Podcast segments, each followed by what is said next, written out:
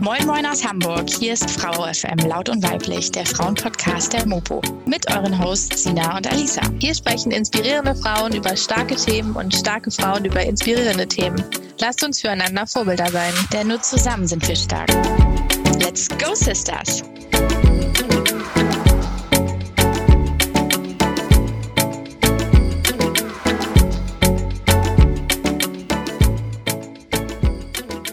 Moin, moin, liebe Podcast-Freunde. Herzlich willkommen zu einer neuen Folge von Frau FM Laut und Weiblich, dem Frauenpodcast der Mopo. Mein Name ist Sina und mir gegenüber sitzt die wundervolle Alisa. Wir freuen uns heute ganz besonders, Hamburgs zweite Bürgermeisterin und Grünen-Politikerin Katharina Fegebank bei uns hier im virtuellen Aufnahmestudio begrüßen zu können. Wir sprechen heute über die Herausforderungen von Frauen in der Politik, die Vereinbarkeit von Kindern und Karriere und vor allem auch unter die, über die unterschiedlichen Beurteilung von Politikerinnen und Politikern. Genau. Und ähm, ja, ich würde unsere Gästin äh, zuerst erstmal ein bisschen vorstellen. Und zwar Katharina Fegebank ist seit 2004 bei den Grünen und seit 2011 Mitglied der Hamburgischen Bürgerschaft. 2015 war dann so richtig ihr Jahr. da wurde sie Senatorin für Wissenschaft, Forschung und Gleichstellung und auch Hamburgs zweite Bürgermeisterin. Und auch privat kam das Glück im Doppelpack. Ähm, Katharina Fegebank und ihr Lebensgefährte sind nämlich seit 2018 Eltern von zwei Zwillingsmädchen. Wir freuen uns wirklich sehr, sehr, sehr, dass Sie heute bei uns zu Gast sind. Herzlich willkommen.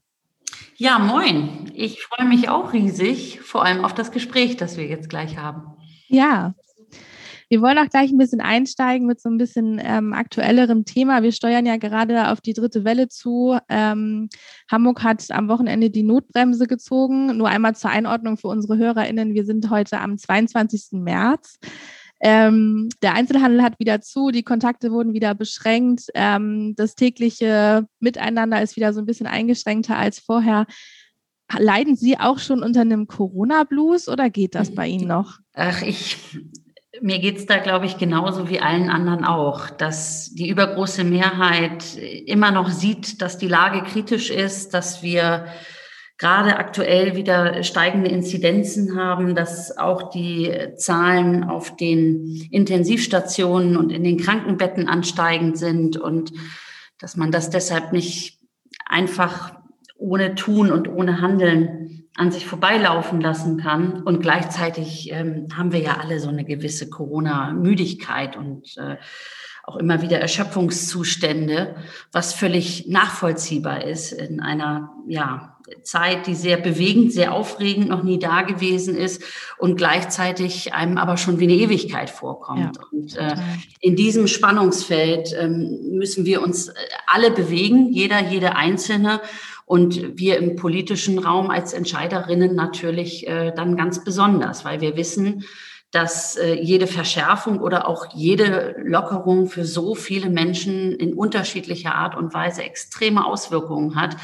Und das ist natürlich ähm, auch eine Belastung, die man dann spürt. Ja, welche Auswirkungen hat die Entscheidung, die wir jetzt treffen, auf das Leben von ja, Hunderttausenden von Menschen? Wenn wir jetzt mal so einen kleinen Zeitsprung machen, ähm, können Sie uns einmal so einen kleinen chronologischen Ablauf geben, wie Ihr Weg in die Politik tatsächlich war? Ja, das mache ich sehr gern. Ich bin die Frage natürlich ähm, schon häufig, man hat mir die Frage schon häufiger gestellt und ich überlege immer, wann der richtige Einstiegspunkt ist. Ähm, gerade für diejenigen, die sich dann fragen, ist das ein geradliniger Weg gewesen oder habe ich mir irgendwann in den Kopf gesetzt, eines Tages äh, werde ich äh, Berufspolitikerin. Äh, das war nicht so. Ähm, aber um zu verstehen, warum ich jetzt hier bin und hier sitze und mit euch, mit Ihnen spreche, ähm, muss man vielleicht so ein bisschen den Kontext verstehen, in dem ich aufgewachsen bin. Also ich bin in einem recht politischen Haushalt groß geworden, war während meiner Schulzeit äh, in der Schülerinnenvertretung äh, aktiv, damals Demos organisiert und mich einfach für die Verbesserung des Schulalltages bei uns an der lokalen Schule, am Gymna lokalen Gymnasium eingesetzt und stark gemacht. Da war Parteipolitik für mich ganz, ganz weit weg. Ähm, also anders als viele andere aktive Politikerinnen und Politiker war ich äh, auch damals nicht Mitglied einer Jugendorganisation der Partei, sondern das kam erst später, dass ich dann wirklich Mitglied wurde. Nach dem äh, Abitur bin ich ein Jahr ins Ausland gegangen und ähm, habe da nochmal eine ganz neue Perspektive auch auf äh, Deutschland, auf mein Leben in Deutschland äh, gewonnen und wollte eigentlich immer was machen im internationalen Kontext, auch beruflich.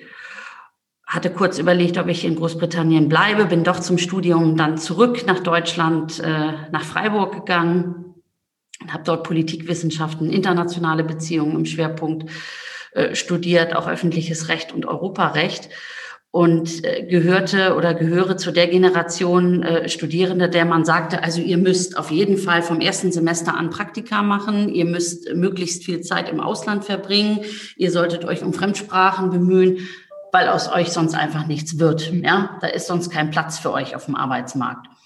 Und das habe ich sehr beherzigt, wahrscheinlich aus Sorge oder Angst, dass ich da wirklich irgendwann auf dem Abstellgleis lande und habe von Semester eins angefangen, unterschiedliche Praktika zu machen. Zum Beispiel eins äh, bei Printmedien, also im Medienbereich dann äh, beim Deutschen Bundestag, im Planungsstab damals von Heide Simones, ähm, mhm um erste Tuchfühlung auch richtig aufzunehmen in den politischen Raum hinein. Und das war mir sehr früh klar, dass ich gerne was so im Politischen machen wollen würde. Und dann führte es mich auch während meines Studiums nach New York zu den Vereinten Nationen.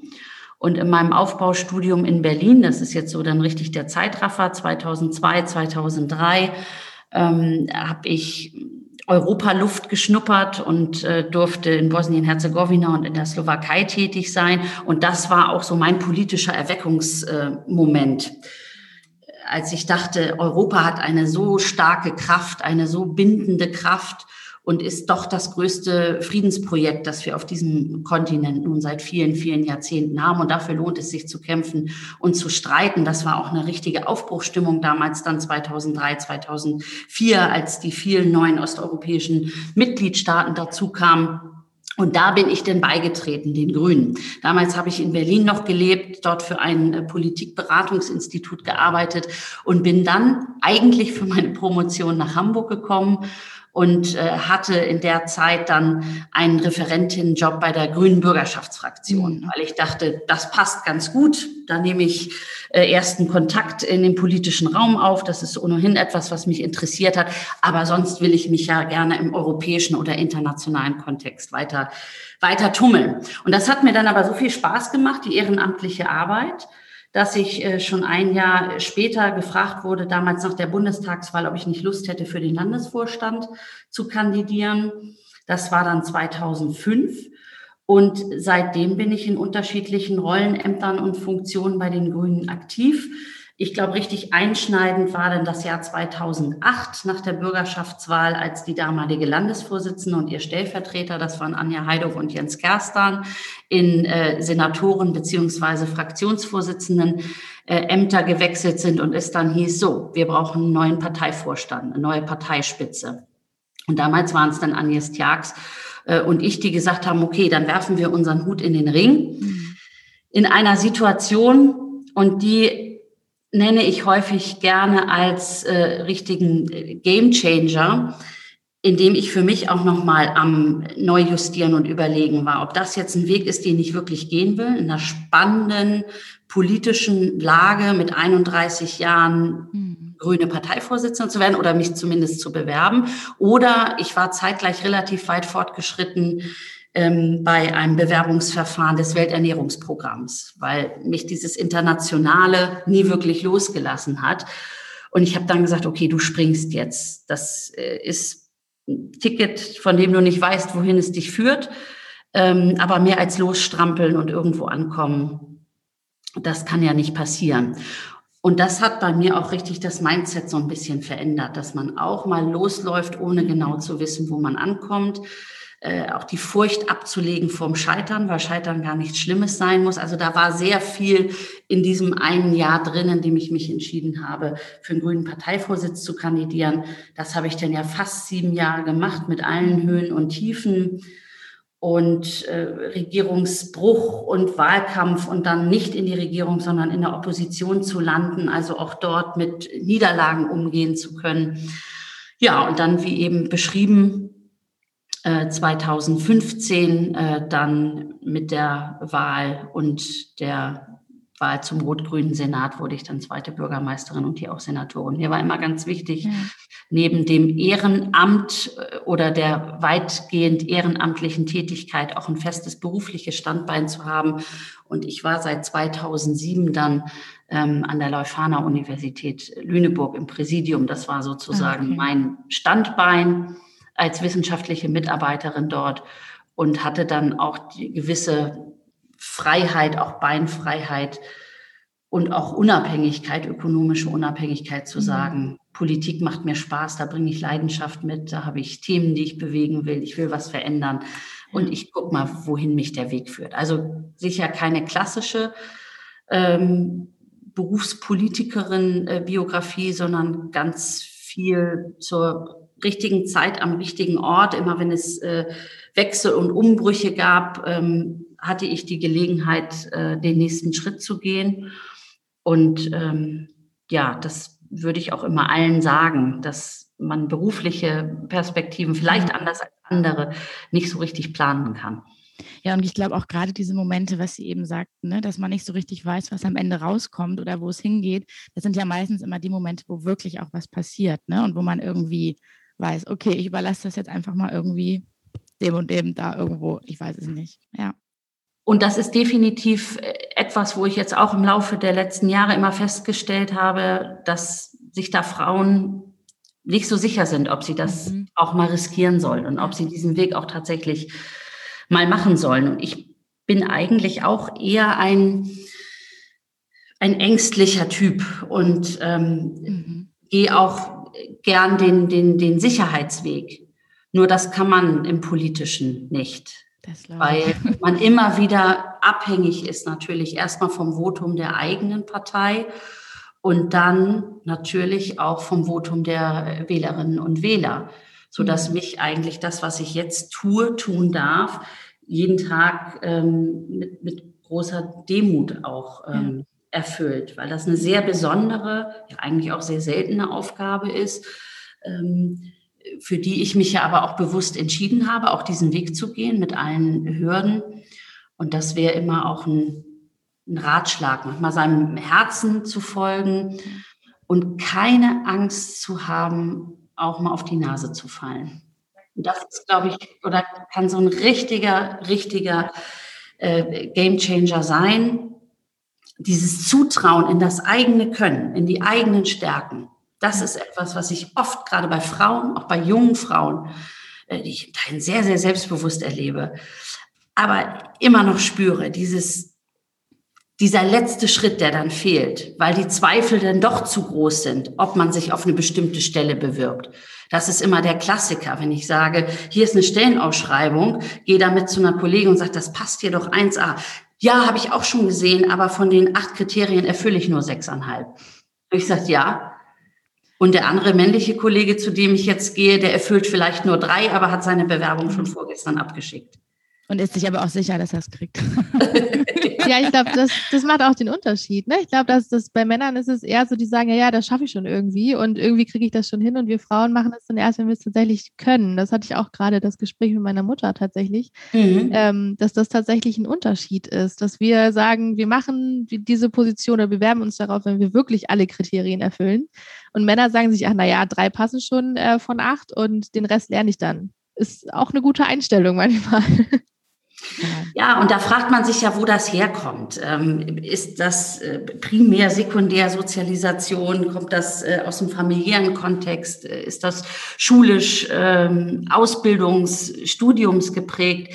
Viel liegt natürlich auch in einem, in einem selbst und wahrscheinlich ist es dann ein, ein Sammelsurium oder eine, eine Mischung aus allem. Aber neben vielen anderen Stellschrauben gehört natürlich auch genau diese dazu.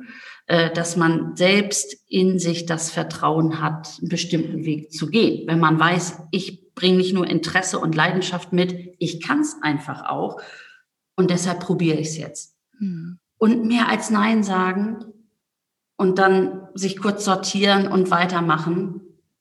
Passiert eigentlich nicht. Doch dann auch nicht. Ja, ja passiert richtig. auch nicht, genau. Genau. Ähm, ja, also daran anknüpfend auch nochmal so die Frage, ähm, Politik war ja nun jahrhundertelang Männersache und ist es ja nun in, in, großen Teilen eben auch heute noch. Ähm, wie haben Sie denn gerade so am Anfang Ihrer, Ihrer Laufbahn da diesen Mut gefunden, auch laut zu reden, sich durchzusetzen, gegen Männer auch mal, ja, viele Worte zu finden? Was hat Ihnen da geholfen? Tatsächlich ähm, der Weg, den ich eigentlich seit meiner Schulzeit eingeschlagen habe, dass es mir immer Spaß gemacht hat, ähm, mich zu engagieren. Also so eine Lust am Engagement und das Arbeiten in Teams und Gruppen, so einfach und so abgedroschen das klingt, äh, dass man sich da auch gegenseitig ein bisschen pusht und äh, auch Feedback gibt und darüber sich auch in einer Gruppe vielleicht noch mal ganz ganz neu sortiert. Und dann hatte ich äh, während des Studiums die Gelegenheit, in einer internationalen Studentenorganisation aktiv zu sein, auch mit Vorstandstätigkeit. Und da war ich dann zur Spitzenzeit äh, nahezu jedes Wochenende bei irgendwelchen Konferenzen, die wir auch noch selbst organisiert haben. Und dann waren da 100 bis 200, manchmal sogar mehr äh, Delegierte aus Deutschland, teilweise international, Europa und der ganzen Welt. Und da musste man natürlich auch sprechen, begrüßen, die Abläufe zu den Workshops erklären, selbst Workshops leiten. Und das hat mir ein bisschen die Furcht genommen, vor Gruppen zu sprechen. Mhm. Und da habe ich einfach auch gemerkt, dass es gutes Feedback gab. Ja, also du kannst begeistern oder du sprichst ganz inspirierend und hast mich mitgenommen. Das war mir bis dato überhaupt nicht klar und bewusst. Ähm, das war natürlich während des Studiums in Freiburg, das war so weit weg von irgendwelchen politischen äh, Podiumsdiskussionen von Parteitagen oder mhm. sonstigen äh, Veranstaltungen politischer Natur. Aber im Laufe der Zeit ähm, mit zunehmender auch politischer Aktivität äh, habe ich mich daran erinnert und habe gedacht, ja, das hast du schon mal alles in einem anderen Zusammenhang gemacht. Warum bist du jetzt nicht genauso selbstbewusst und kriegst das wieder transportiert und wieder gut über die, gut über die Rampe gebracht? Das ist das, was ich also gelernt habe im Laufe im Laufe der Jahre, schon in sehr, sehr jungen Jahren oder in meinen Zwanzigern. Und dann muss man ganz klar sagen, und ich war am Anfang eher skeptisch, auch weil es für mich neu war und weil ich nie gespürt habe, dass mich irgendjemand abhält, irgendetwas zu tun. Also ich kannte diese begrenzenden Strukturen, gläserne Decke etc., das kannte ich überhaupt nicht. Ich habe mir was in den Kopf gesetzt und bin losgelaufen. Ich wollte nach der Schule ins Ausland und habe es gemacht. Ich habe überlegt, wo studiere ich, habe mich beworben und es hat geklappt. Und ich habe nie gedacht, okay, da ist so ein Männer-Frauen-Ding oder ein Geschlechterding irgendwo. Und das habe ich dann aber sehr schnell gespürt im, im parteipolitischen. Und äh, deshalb ist mir ein weiterer Punkt eben ganz wichtig. Das sind Strukturen, die man sich selbst gibt oder verkrustete Strukturen, die man aufbricht durch bestimmte Regeln. Und da spielt die Quote schon eine ganz entscheidende Rolle. Also die Quote, die auch ein echter Türöffner ist, eine Quote, die äh, daran rüttelt, dass wir einfach nicht hinnehmen, dass ein Großteil der äh, zu besetzenden Positionen und Ämter auf den unterschiedlichsten Ebenen ähm, von Männern besetzt sind, sondern dass man sich klare Zielvorgaben setzt und die auch umsetzen muss. Und das habe ich äh, bei der Partei, bei der ich jetzt Mitglied bin, bei den Grünen von Anfang an einfach mitbekommen. Und da geht es nicht nur um die Besetzung von Vorständen oder Arbeitsgemeinschaften, die quotiert sein äh, sollten oder quotiert sein müssen, äh, sondern äh, da geht dann hin bis zu quotierten Redelisten, wo ich anfangs auch dachte, wie, wie kann denn das sein auf dem Parteitag, dass da unterschiedlich die Zettel aus den Boxen gezogen werden. Ja. Und wenn die Frauenbox leer ist, dann wird gefragt, ob die Debatte überhaupt weitergeführt werden soll. Das ist natürlich dann ein Impuls ja. zu sagen, okay, ich muss mich einwerfen, ich habe doch auch was zu sagen.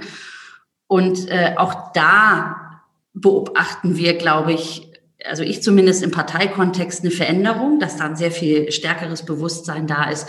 Ja, nee, klar, wir sprechen auch abwechselnd, gerade so in größeren Zusammenhängen, vielleicht nicht, wenn man in einer ganz kleinen Gruppe für eine Stunde zusammensitzt, aber dass man das richtig zu einem Prinzip auch erklärt, um auch gleichberechtigt Redeanteile zu haben, um gleichberechtigt Perspektiven einzubringen in die Debatte und natürlich, um auch zu zeigen, wenn eine Debatte losgeht und sich schon die ersten sechs Männer gemeldet haben, bevor die Frau überlegt, was könnte ich denn jetzt Sinnvolles und Kluges beitragen und mich nicht wiederholen.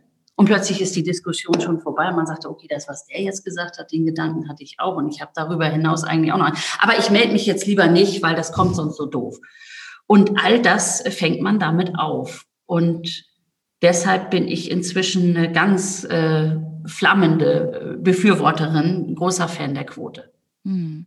Haben Sie das Gefühl, dass sich das ein bisschen verändert hat in den letzten Jahren, gerade dieser Fokus, dass Frauen mehr Raum gegeben wird? Also ich kann äh, erstmal von, von meinem politischen, parteipolitischen mhm. Raum sprechen. Da ist das definitiv so. Und äh, auch wenn es noch nicht über eine Selbstverständlichkeit ist, so ist das zumindest in unseren Satzungen, in unseren Statuten so veranlagt, so dass all diejenigen, die neu dazukommen, und wir sprechen ja aktuell auch über Vielfaltsstatut und noch weitere Quoten. Das ist alles eine wahnsinnig komplizierte Gemengelage. Man muss auch aufpassen, dass man da nicht Leute auch verliert auf dem, auf dem Weg. Hm. Aber die Diskussion auch jetzt um die aktuellen Debatten, internationaler Frauentag und so weiter, die erlebe ich schon als breiter Gesellschaft ja. getragen. Also von den Medien angefangen über den Bereich Wirtschaft, wo ja auch gerade die aktuelle Initiative Frauen in Führungspositionen äh, Gesetz äh, eine breite gesellschaftliche Bewegung ausgelöst hat. Ähm, weil man gesagt hat, das können wir so nicht hinnehmen, dass wir in den Vorständen so geringe Quoten haben, 11, 11,2 Prozent im, im letzten Jahr. Und es reicht nicht, dass wir freiwillige Selbstverpflichtungen machen. Die führen einfach zu nichts. Deshalb brauchen wir eine Quote. Und wir müssen, in meinen Augen, das ist jetzt ein erster Fingerzeig in die richtige Richtung, aber wir müssen noch einen Schritt weiter gehen und äh, auch wirklich zu einer mindestens 30 Prozent Quote bei den Unternehmen kommen, um Strukturen zu verändern. Es geht ja nicht um die große Revolution, aber es geht darum, ähm, im System an den entscheidenden Stellen Strukturen zu verändern, aufzuknacken. Anfänge zu machen, ne? Mhm. Zuerst ja. Anfänge zu machen, Role Models zu setzen äh, und darüber auch Gesellschaft, ja, und Selbstverständlichkeiten zu erreichen. Sie haben gerade schon gesagt, dass es ja auch manchmal ein bisschen kompliziert ist, man vielleicht auch Menschen verliert auf dem Weg, wenn man diese Quoten in allen Bereichen einsetzt. Ähm, jetzt äh, die, gerade bei den Grünen ist es natürlich, haben Sie eben auch schon gesagt, ähm, da ist die Geschlechterparität sehr ausge, also sehr ausgeweitet, was auch super ist, was ich sehr gut finde. Aber ist es manchmal auch schwierig? Kann das auch schwierig werden an gewissen Punkten, dass man sagt ja immer, dass Frauen in der Politik nicht ganz so vertreten sind wie Männer, dass man dann auch immer Redner zum Beispiel findet ähm, für bestimmte Vorträge? Ja, aber nur weil es schwierig ist, sollte man nicht ablassen, sich anzustrengen und auch Dinge einfach nicht so hinzunehmen, wie sie sind. Und wenn man dann an der Oberfläche ein bisschen kratzt, dann stellt man ja fest, die Frauen sind da. Sie sind vielleicht nicht gesehen worden, sie haben sich selbst nicht in den Vorderpunkt, in den Mittelpunkt gerückt, sie haben vielleicht ähnlich wie das Thema, das wir eben äh, am Wickel hatten, gesagt, ja, ich kann das thematisch, aber ich weiß nicht, ob ich da jetzt auf dem Podium bestehen kann. Wir haben jetzt ja auch zu Beginn der Pandemie festgestellt, dass äh, in den ersten Wochen und Monaten, zumindest ist mir das aufgefallen, sehr, sehr viele Männer im Fokus standen und gefragt wurden jeden Abend wieder, wenn man die Zeitung aufgeschlagen hat, äh, im Radio, beim Podcast. Und das hat sich auch verändert über die letzten Wochen und Monate, dass starke, sehr meinungsstarke äh, Frauen auch immer wieder Gehör gefunden haben, in die Runden eingeladen wurden. Ähm, ich denke auch, dass das damit zusammenhängt, äh, dass äh, es den, den Spiegel dann gab, bitte auch darauf achten, dass das Verhältnis äh, der Geschlechter in der Gesellschaft auch entsprechend abgebildet wird, dass man sich auch äh, aktiv adressiert wird und nicht nur mitgemeint oder mitgedacht, sich mitgedacht fühlt. Ähm, und dafür gibt es ja die ganzen Regelungen, Quotenregelungen, Hamburg beispielsweise Gremienbesetzungsgesetz, ähm, wo wir immer, wenn städtisch äh, Aufsichtsgremien zu besetzen sind, natürlich gucken, ähm, wie erfüllen wir da unsere Quote. Und schon allein darüber kommt man immer wieder ins Gespräch. Und zu sagen, also wir haben da jetzt wirklich geguckt und nicht gefunden, das ist keine Ausrede mehr. Oder zu sagen, ja, die Frist war so kurz. Also ich sage immer, jede Frau sollte eigentlich da, wo sie hingeht und äh, in den Netzwerken, in denen sie aktiv ist, ähm, im Hinterkopf immer die Namen von mindestens drei bis fünf anderen haben, die man dazu holen könnte, die einen wichtigen Beitrag für irgendetwas leisten kann. Und so wird der Kreis derer, die für bestimmte Sachen in Frage kommen, immer, immer, immer, immer größer. Und man wird künftig dann hoffentlich auch aus dem Ärmel schütteln können und sagen, ach, in dem Energiebereich oder im Bereich Virologie oder ähm, beim Bereich Luftfahrt, da fallen mir selbstverständlich zwei bis drei Frauen ein, die ihr da problemlos auch platzieren könntet. Und da spielt dann natürlich auch das Thema Solidarität und Unterhaken, ähm, Frauennetzwerke spielt da auch eine sehr, sehr große Rolle. Ja, auf jeden Fall. Wenn wir jetzt noch mal so ein bisschen ähm, in Ihren Alltag gucken. Sie sind Ende 30, haben Sie Ihren Lebensgefährten, äh, Ihren jetzigen Lebensgefährten kennengelernt und mit, ähm, ich glaube, mit 41 haben Sie Ihre beiden Töchter bekommen, nämlich Zwillinge bekommen, Zwillingsmädchen. Und ähm, bei vielen Frauen ist ja gerade, wenn man so diese 30er-Zone überschreitet, ähm, dann steigt so ein bisschen der innere Druck, beziehungsweise auch häufig der äußere Druck von Familie, Freunden, es wird geheiratet, es werden Kinder bekommen und so weiter. Ähm, haben Sie diesen Druck auch schon mal gespürt? Also wenn ich Nein sagen würde, würde ich lügen. Ja, also ja. sowohl, äh, sowohl den inneren Druck als auch äh, den äußeren Druck, wobei der ähm, bei mir, glaube ich, nicht so ausgeprägt äh, war wie bei anderen, auch Freundinnen, mit denen ähm, man ja immer mal wieder darüber auch gesprochen hat der äußere Druck, der war eigentlich gar nicht so da. Aber dass man sich selbst überlegt hat, wo man eigentlich steht und wo man hin will und welche Rolle dabei Familie spielen kann, das ist natürlich immer auch ein Thema gewesen. Deshalb war das wirklich ein, ein ganz großes äh, Glück, als dann unsere Mädchen im November 2018 zur Welt gekommen sind. Also wirklich ja, große Freude. Das glaube ich. Ähm, als die beiden Mädchen dann da waren, stand es überhaupt jemals zur Debatte, dass sie länger als die, ähm, die also sie haben ja, glaube ich, haben sie ein Jahr, ich weiß gar nicht, ein Jahr haben sie, glaube ich, nicht ausgesetzt, oder? Nee. Aber stand Nein. es jemals zur Debatte, dass sie länger aussetzen oder dass sie so womöglich sogar aufhören, ähm, in der Politik zu arbeiten? Also wir haben natürlich ähm, zu Hause offen darüber gesprochen, was das dann bedeuten könnte, denn wir wussten ja beide nicht, wie es, wie es sein wird dann ein Leben mit Kindern.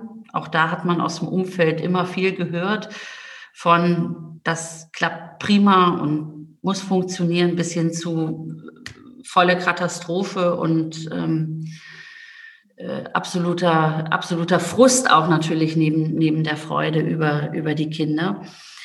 Und ich habe das immer davon abhängig gemacht, dass ich gesagt habe, ich will gucken, wie es den Kindern geht, wie es uns als Familie geht. Und dann hatte ich aber schon auch für mich relativ schnell klar, dass sofern es geht, gesundheitlich geht, so schnell wie möglich auch äh, zurückzukehren.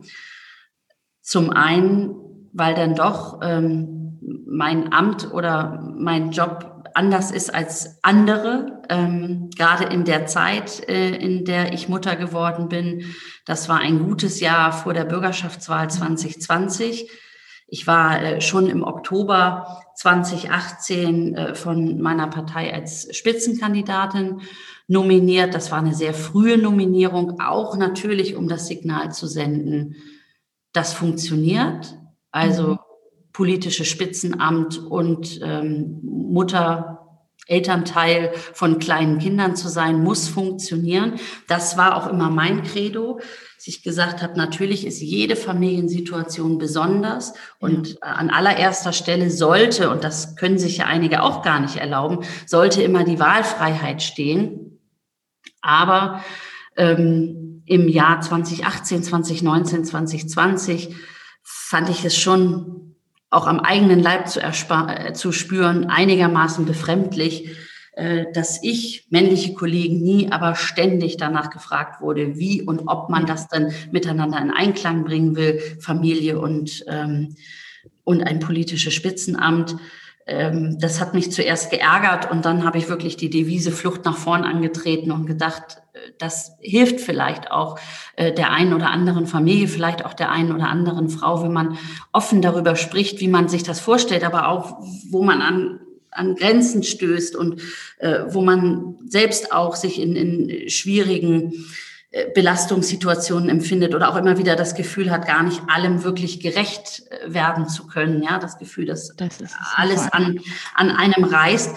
Ähm, und diese beiden Dinge, dass ich gar nicht akzeptieren wollte, dass das überhaupt noch ein Thema ist in diesen Zeiten, weil es tatsächlich bei vielen anderen kein Thema ist, sowohl in anderen Ländern, in Skandinavien beispielsweise, äh, oder aber auch wenn ähm, männliche Kollegen mit kleinen Kindern oder männliche Kollegen, die Vater werden, dazu gar nicht gefragt werden oder nur eine Pflichtschuldige und geht es ihnen denn gut und sie sind ja jetzt auch Vater. Aber da wird überhaupt nicht in Frage gestellt, dass man das gar nicht unter einen Hut bringen kann und miteinander in Einklang bringen kann. Und dann wirklich, und das hat natürlich auch eine Rolle gespielt, die besondere Situation, äh, sich dann ein gutes Jahr oder Jahr vor der Wahl zu befinden. Und wenn man in dieser Position als nominierte Spitzenkandidatin dann sagt, ich muss jetzt ein halbes Jahr oder Jahr raus ja.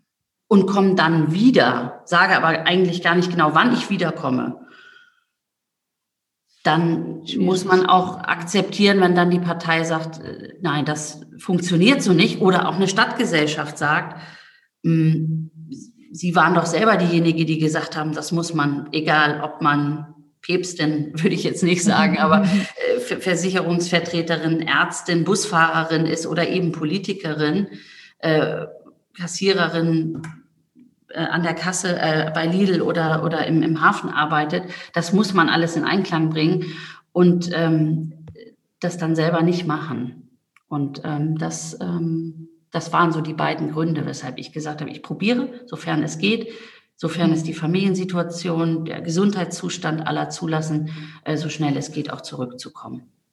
Ja. Wir haben gerade schon darüber gesprochen, dass es ähm, ja auch viel darum geht, irgendwie beiden Bereichen auch gerecht zu werden auf eine gewisse Art und Weise.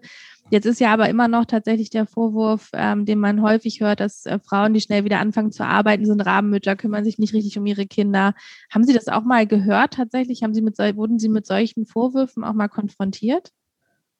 Ja, selbstverständlich. Ähm, nicht nicht zu knapp. Also ich habe mhm. sowohl Schreiben, E-Mails bekommen, äh, als auch äh, unmittelbare, das war dann nicht ganz so häufig, aber gerade das Unmittelbare und Persönliche, das trifft einen dann ganz besonders, äh, Ansprachen auf der Straße, wenn ich zum Beispiel unterwegs war mit den Kindern, dass dann Männer wie Frauen äh, auf einen zukommen und sagen, ja, also eigentlich fänden sie das ja unverantwortlich, so ein großes Glück und jetzt müsse man sich doch auch ausschließlich äh, den, den Kindern widmen. Dann habe ich gesagt, ja, die Freiheit sollte, sollte jede, sollte jeder äh, tatsächlich haben. Mein Weg ist ein anderer.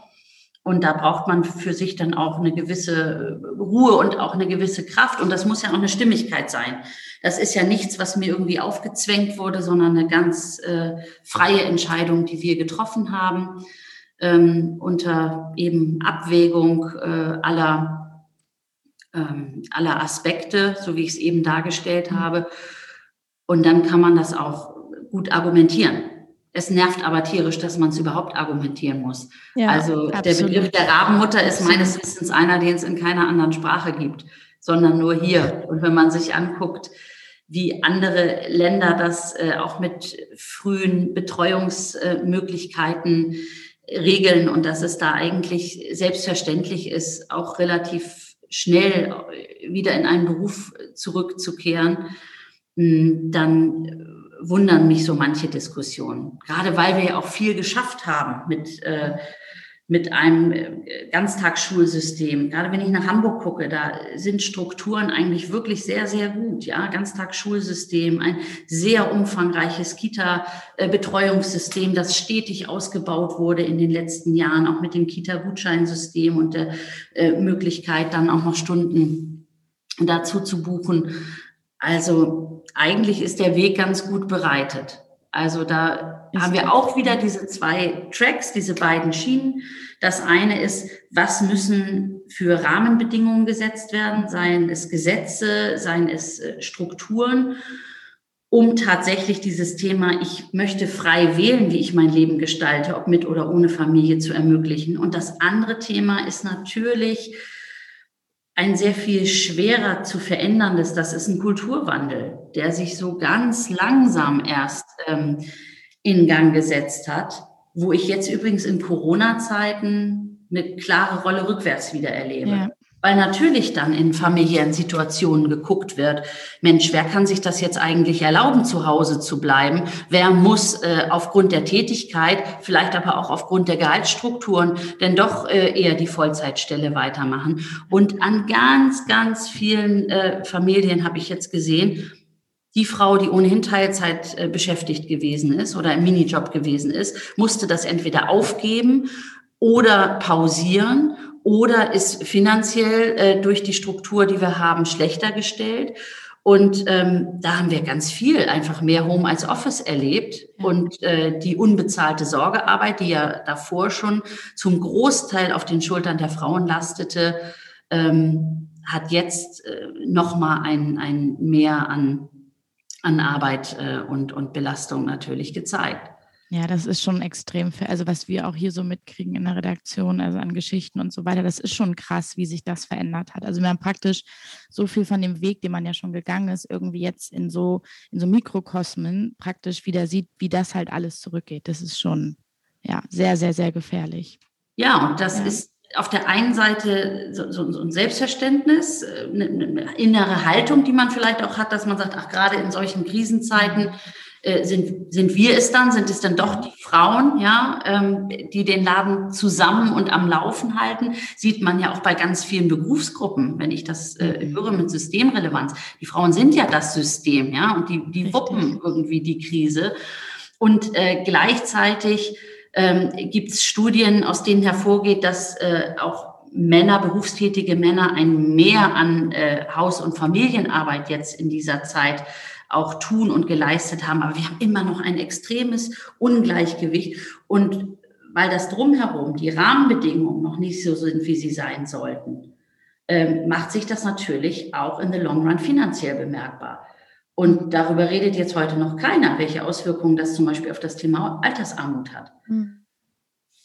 Aber es ist ja tatsächlich auch so, dass diese Unterschiede, also dieses, der eine gibt auf und der andere arbeitet weiter in diesen ähm, Katastrophenzeiten, wie man sie eigentlich nennen kann, das liegt ja auch ein bisschen daran, dass wir ja auch gerade was bei den Gehältern und bei den Steuern auch und so diese Unterschiede noch haben, dass tatsächlich die Männer häufig in der Position sind, einfach strukturell mehr verdienen, dadurch eine bessere Steuerklasse haben und äh, die Frauen halt wieder die Steuerklasse haben, die nicht so gut ist. Das heißt, sie sind rein finanziell wieder diejenigen, die aufgeben. Das ist ja einfach so ein Kreislauf, auf dem wir irgendwie ausbrechen müssen, auf allen Ebenen, auf struktureller Ebene, auf gesellschaftliche Normen. Es muss sich alles ändern, damit auch wir auch an diesem Punkt irgendwie was ändern können. Absolut. Und das ist so ein richtig dickes Brett. Ja. Ich habe jetzt gerade im Kontext Internationaler Frauentag und Aktionsbündnis Equal Pay ähm, in den letzten Wochen viele Veranstaltungen gehabt und viele, viele Gespräche, meist auch über oder Zoom äh, mhm. oder Telefonkonferenzen geführt. Und da ist mir nochmal klar geworden, dass dieses Thema ähm, Einkommensteuerreform beziehungsweise Abschaffung des Ehegattensplittings mhm dass das wohl schon äh, zumindest äh, unter Helmut Kohl in äh, unterschiedlichen Zusammenhängen in den Koalitionsverträgen stand. Aber passiert ist überhaupt nichts, Wahnsinn. weil das natürlich auch ja ein richtig großes Rad ist, dass man da auf jeden Fall drehen muss. Ich hoffe ja wirklich, äh, dass wir auch aufgrund der aktuellen Diskussion und der aktuellen Pandemielage, die ja auch gezeigt hat, dass wir an so vielen Stellen mit Kreativität äh, Beschleunigungseffekte erzielen. Alle sprechen von dem großen Digitalisierungsboost, ja, Digitalisierungsschub. Warum kriegen wir nicht einen Gleichstellungsschub hin? Äh, sowohl was das Thema faire Bezahlung, das Thema Führungsstrukturen, das Thema Vereinbarkeit, sicherlich auch das Thema, das riesengroße Thema äh, Gewalt, ähm, dass wir da nicht äh, eine dauerhaft größere Sichtbarkeit erzeugen und genau an diese Stellen jetzt rangehen, an das Ehegattensplitting, das muss weg. Äh, es muss reformiert werden. Äh, gerade für Neu ähm, Ehen brauchen wir da ein System, das Familien in den Mittelpunkt stellt und nicht äh, einseitig Alleinverdiener Modelle begünstigt. Ja. Immer in Ja. der Vergangenheit. Zum Großteil, nicht überall, aber zu Lasten von Frauen.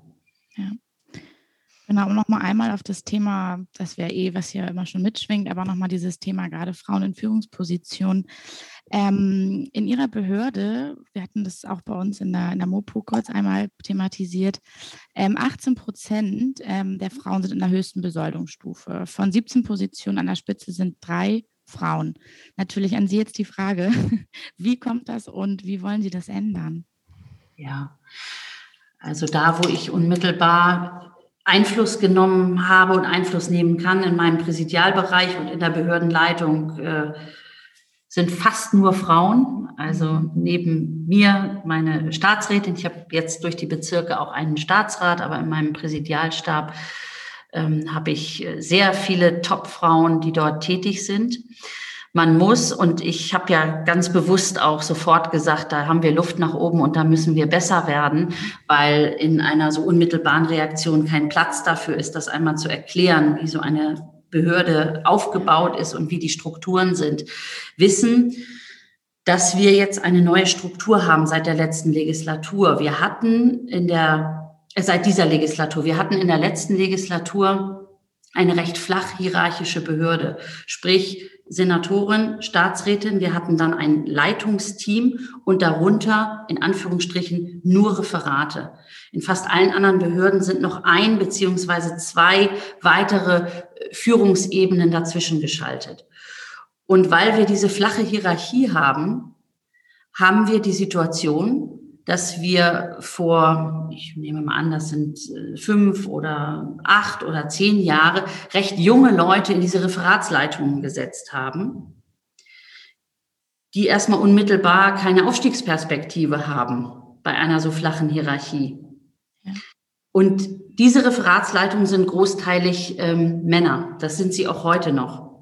Das macht diesen geringen äh, Prozentsatz aus. Okay. Wir waren dann sehr gut auf der quasi Ebene darunter, wo Frauen saßen und auch noch sitzen, die dann gesagt haben, hm, die Referatsleitung ist besetzt, ich will mich aber weiterentwickeln. Und die gehen dann in Führungspositionen an unseren Hochschulen oder in Forschungseinrichtungen.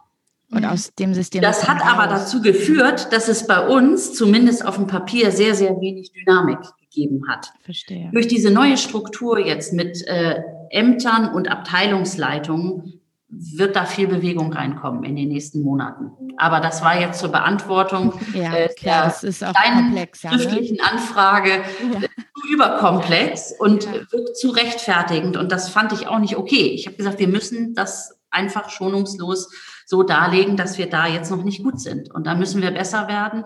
Und das ist natürlich ähm, eine Einladung gewesen bei der zuständigen, für Gleichstellung zuständigen Ja. Senatorin, Na äh, diese Diskrepanz aufzumachen. Und das habe ich dann ja auch verstanden. ja. Wir haben immer zum Abschluss ähm, noch eine Abschlussfrage an alle unsere Gästinnen. Mhm. Und äh, die hat nichts mit dem Thema zu tun, sondern es ist immer die gleiche Frage. Und zwar, mit welcher Frau würden Sie gerne mal einen Tag tauschen und warum? Oh Mann. Da gibt es richtig viele. ja. Ähm, vielleicht mit der neuseeländischen Premierministerin. Baden. Ja, ja, genau. Ja. genau.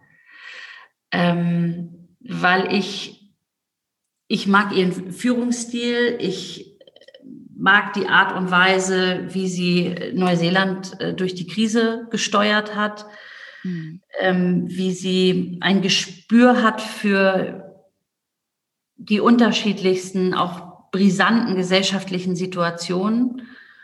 Äh, und darüber hinaus wollte ich schon immer noch Neuseeland und habe es bis dato noch nicht geschafft. Und vielleicht wäre das ja eine Das Möglichkeit, wenn wir bestimmt, ja. tauschen, dass ich Ja. dann die Gelegenheit hätte. ja. Sobald es wieder geht, fliegen Sie rüber. Ja, ist eine ganz großartige Frau, Ja. die übrigens auch gezeigt hat, wie man aus dem Amt heraus ähm, Mutter wird und Genau. dann, ähm, auf eine, zumindest nach außen hin, ähm, sehr beeindruckende Art und Weise es geschafft hat, wie selbstverständlich zu zeigen, dass ein politisches Spitzenamt auch noch als Premierministerin, also das ist ja überhaupt nicht vergleichbar mit, mit dem, was, äh, was wir hier tun und was ich hier mache, ähm, zu verbinden mit, ähm, mit einer Familie. Das war schon wieder mit uns und dem Podcast. Viele weitere interessante Frau FM-Themen findet ihr, wenn ihr uns auf unserem Instagram-Kanal laut und weiblich folgt. Die nächste spannende Podcast-Folge gibt es in zwei Wochen. Für heute sagen wir Tschüss.